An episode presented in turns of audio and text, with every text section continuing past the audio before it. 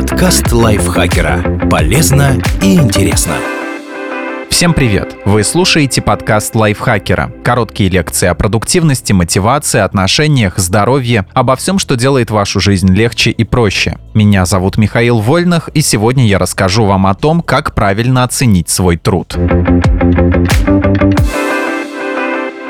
Когда в резюме требуется указать желаемую зарплату, выбор ее значения обычно вызывает гору вопросов. Вместе с ВТБ составили список действий, который поможет адекватно оценить свои возможности и не продешевить, и не указать заоблачную сумму. Зарплатная мультикарта ВТБ позволяет переводить средства без процентов по номеру телефона на любую другую карту. Кроме того, можно выбрать один из трех вариантов получения дополнительной выгоды. Клиенты могут возвращать за оплату товаров и услуг кэшбэк до 20%. Максимум у партнеров банка за остальные траты 1,5%. Или же можно получать скидку к ставке по кредитам до минус 1% годовых или приумножить накопление до плюс 3% годовых к вашим сбережениям. Обслуживание зарплатной мультикарты ВТБ бесплатное на протяжении всего периода использования. А еще она дает возможность получить скидку на проценты по кредитам и выгодно инвестировать. За покупки от 30 тысяч рублей в месяц на брокерский счет будет начисляться вознаграждение, которое можно потратить на покупку ценных бумаг.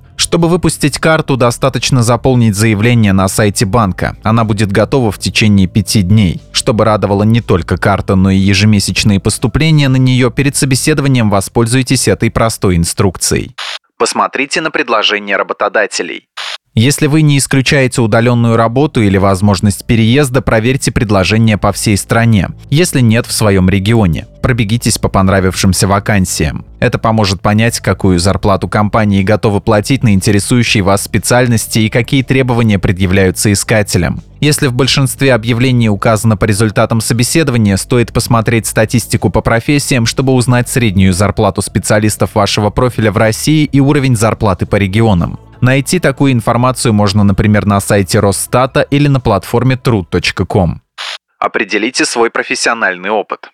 Запишите опыт работы, образование, имеющиеся навыки и достижения, сильные и слабые качества. Будьте честны с собой, приукрашивать реальность все же не стоит. Проанализируйте написанное и выпишите сумму, на которую вы оцениваете свой труд сейчас. Это стартовое значение, которое нужно будет откорректировать в зависимости от других факторов. Так, например, если нет опыта, то со средней рыночной зарплатой в резюме искать работу придется долго. В этом случае, чтобы ускорить поиск, нужно снизить ее на 10-30%. Если опыт есть, но он небольшой или нерелевантный, можно остановиться на средней зарплате. Если опыт большой и все навыки имеются, укажите сумму выше. Но сильно увлекаться не стоит. Для потенциального работодателя соискатель с очень амбициозными зарплатными ожиданиями может показаться самонадеянным.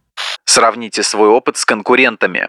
Оценить других соискателей полезно, чтобы понять, из кого будут выбирать компании. Если ваш опыт и навыки не дотягивают до остальных кандидатов, зарплатные ожидания стоит немного снизить, но относительно сумм конкурентов, а не статистических значений. А если напротив, вы лучше других подходите под описание вакансии, остановитесь на зарплате средней или даже выше среднего. Проверьте, много ли соискателей на вашу должность.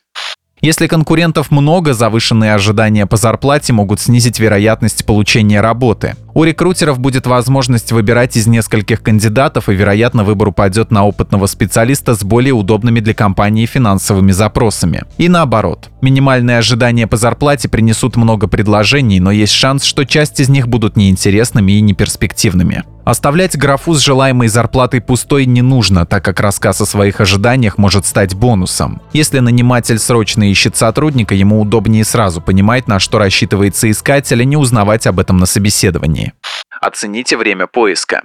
После сбора и анализа информации остается только указать итоговое значение ожидаемой зарплаты. Здесь важно понять, как быстро вы хотите найти работу. Если она нужна срочно, стоит указать минимальную сумму, за которую вы готовы трудиться. Это не обязательно минимальная сумма на рынке, все зависит от вашего опыта и ситуации с искателями. Если же есть время поискать новое место или вы крутой специалист, остановитесь на зарплатных ожиданиях, сформированных ранее. Или попробуйте другой вариант. К размеру зарплаты с предыдущей работы добавьте 10%, но только если она не была сильно ниже среднего значения на рынке. Специально же занижать или повышать стоимость своего труда не стоит. Это может вызывать вопросы и сомнения у нанимателя. Например, странным покажется, если выпускник вуза хочет получать столько же, сколько топ-менеджер или человек с многолетним релевантным опытом планирует устроиться на работу с минимальной зарплатой. Топовым специалистам или руководителям отделов и компаний зарплату можно не указывать вообще, и лучше сначала услышать предложение работодателя.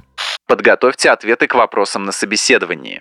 Вероятно, наниматель захочет узнать, почему вы указали именно такую зарплату. Нужно быть готовым рассказать о своих преимуществах перед конкурентами. Ответы стоит заранее придумать и отрепетировать. Будьте готовы и к тому, что наниматель может торговаться. Как вести себя в этом случае зависит от прочих условий. Если претендентов на вакансию мало и вы крутой специалист, можно попробовать настоять на своей зарплате, а если место популярное, у вас нет уникального опыта или знаний, лучше согласиться на предложение работодателя, а прибавку к зарплате запросить позже, когда уже проявите себя на новом месте. Спасибо, что слушали этот выпуск. Подписывайтесь на подкаст Лайфхакера на всех платформах, ставьте ему лайки и звездочки. А я с вами прощаюсь. Пока. Подкаст лайфхакера. Полезно и интересно.